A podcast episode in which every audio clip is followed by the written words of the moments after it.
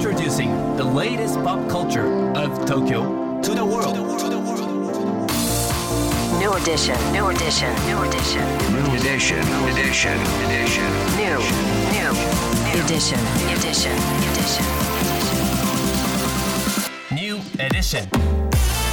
高野真也ですセレイナアンですこれからの時代を切り開くオルタナティブなカルチャーメディアニューとグランドマーキーによるコラボコーナーニューエディション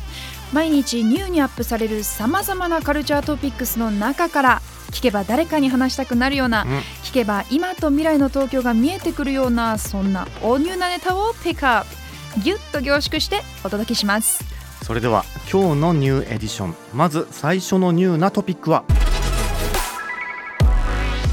ファンアート商品の販売も可能なオンラインストアマッシュルームカフェオープうン、んソニークリエイティブプロダクツによるオンラインストアマッシュルームカフェがですね5月10日にオープンしました、はいマッシュルームカフェはファンアートいわゆる二次創作のグッズをオンデマンドで販売そして購入できるオンラインストアです。自身が作成したファンアートをアップロードして承認されるとグッズ販売が開始されるとのことなんですけれども現在 YOASOBI 初めての EP の発売を記念して収録楽曲の世界観をイメージしたファンアートの投稿を募集しています、うん。今後も著作権者の承諾を得たアニメや漫画キャラクター音楽そして小説スポーツなどなどのファンアートの展開が予定されているとのことなんですよ。うんうんうんうんこれめっちゃいいですね、うん。その今まで二次創作ってなんか非公式っぽい認識があったじゃないですか、はいはいですね。でもちゃんとオフィシャルが公認してグッズ販売ができるっていう、なんか作り手側も楽しいしあとファンも嬉しいっていうウねィンウィンの関係ですよねね、まさに。このフ。ァンアートの概念がねこうやってどんどん広がっていくと素敵ですね。はい、さあそして続いてのトピックはこちらです。落合陽一成沢俊介が発起人、ん。ダイバース誌プロジェクトの開始が発表。ダイバース誌食にまつわるプロジェクトダイバース誌プロジェクトの開始が発表されました。うん。メディアアーティストの落合陽一さんと成沢俊介さんが発起人となって立ち上げられた今回のプロジェクトなんですが、ダイバース誌とはダイバーシティ多様性、うん。そして寿司お寿司からなる造語なでね。寿司そのものではなく食べ方にヒントを得た誰もが食べやすい食事方法を、えー意味して作られたということです。うん食器は使わず手で食べられること。こぼす心配なく一口で食べられること。そして視覚に頼らない工夫をすることの3つをポイントとしているということです。プロジェクトの第1弾としてダイバース誌の食事会イベントを7月2日に東京で開催予定。プロジェクトを全国展開することも目的とし6月16日までレディー4にてクラウドファンディングも実施されています。なるほど。これ確かに考えてみたらお寿司ってね、あの料理の中では特殊な食べ方ですよね。はい、でもその一口でねあの手で食べられるっていうところがやっぱ面白いですよね。だからイタリアンとかフレンチとか、そういう違う料理を一口で食べるっていう体験はなんか新しいですよね。にね。はい、こういうなんか食べるをデザインするみたいな考え方がすごく面白いなと思いました。うんさあそして今日深掘りするトピックはこちらです。廃売版で岩井秀人が8年ぶりに再生を演出、こちらのトピックについて美術ライターの島貫大輔さんに深掘りしていただきます高野さん、セレーナさん、そしてリスナーの皆さん、こんにちは。えーアートや演劇やダンスを紹介する仕事をしております。美術ライターの島貫大輔と申します。今日は6月1日から上演がスタートする舞台作品、再生について深掘りさせていただきます。えーこの作品を作っているのはハイバイという劇団です。えーハイバイは2003年に岩井秀人さんを中心に結成された演劇集団です。この岩井さんという人は10代後半を引きこもりとして過ごした後、演劇活動を始めた人物で、自分の実際の経験や取材したことをほぼそのまま演劇として作品化する作風で高い人気を得ました。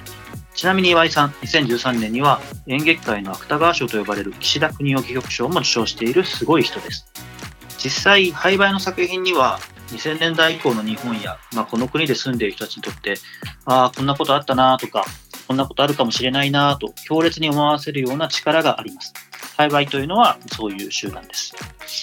えー今回栽培は池袋にある東京芸術劇場で再生という作品を上演します。この作品、実は日本の現代演劇史における問題作として知られています。元は2006年に東京デスロックという劇団を主催する多田淳之介さんが発表したのが最初で、当時社会問題になっていたネット集団自殺をモチーフにしています。再生はそれぞれ初対面の人たちがインターネットのつながりを通して集まって自殺をしてしまったという、まあ、悲しい事件から着想した作品で、この情報だけだと、まあ、シリアスでこう社会派な作品を思い浮かべるかもしれません。でもこの作品は同じ部屋に集まった若者たちが自殺に至るまでの様子を全部で3回、全く同じように繰り返し演じ直すというアイデアがユニークでした。タイトルの再生はこの3回リピート再生するというアイデアにちなんでいるわけですが、この作品を見ていると死のことも考えるけれど同時に生きるっていうことについても考えが広がっている感覚があります。死んだはずの人たちが3回も人生のあるシーンをやり直す。そこには言葉にしづらいけれど特別な感動があります。えー実は2015年にも岩井さんの演出で一度上演されたことがありました。この時の再生は、まあ、最初の多田さんの再生にこう独自の解釈を加えて、こう死の要素よりもはるかにこう生きるっていう要素が強調された内容に変わっていました。まあ、前売りチケットは早々にソールドアウト。当日券も確かこう行列がかなり長くできるほど話題になった。そういう記憶があります。まあ、これまでこの再生っていう作品は、ま、何度も上演されて、まあ、その都度こう命のお祭りという言葉で語られてきました。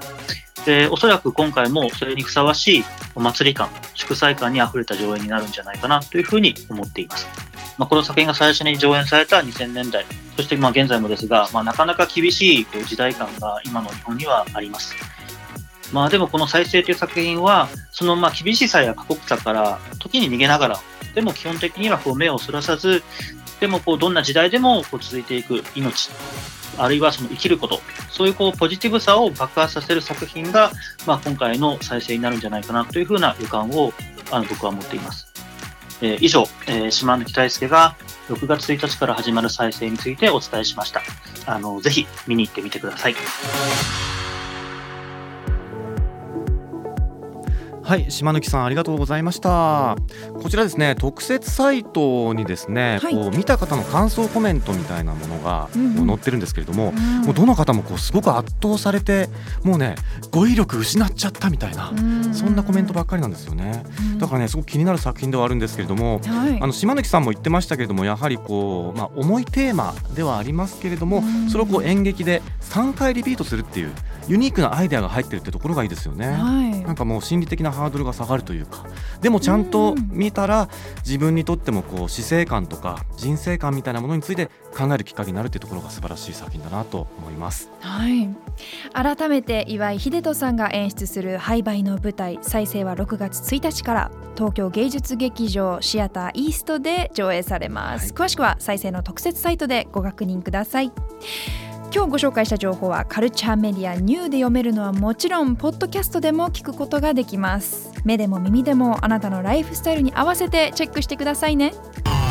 New edition. New edition. New edition. New edition.